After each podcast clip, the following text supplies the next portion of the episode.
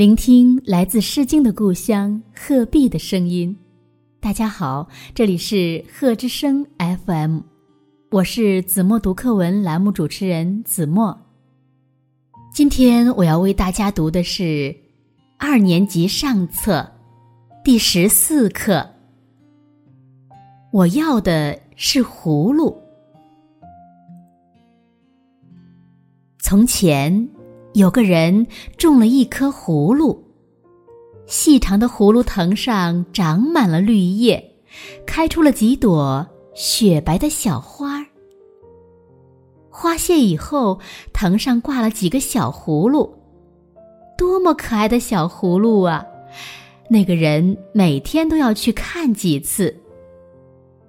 有一天，他看见叶子上爬着一些蚜虫，心里想。有几个虫子怕什么？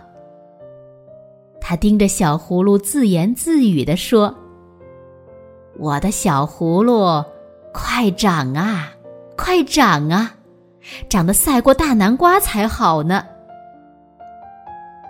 一个邻居看见了，对他说：“你别光盯着葫芦了，叶子上生了蚜虫，快治一治吧。”那个人感到很奇怪，说：“什么？叶子上的虫还用治？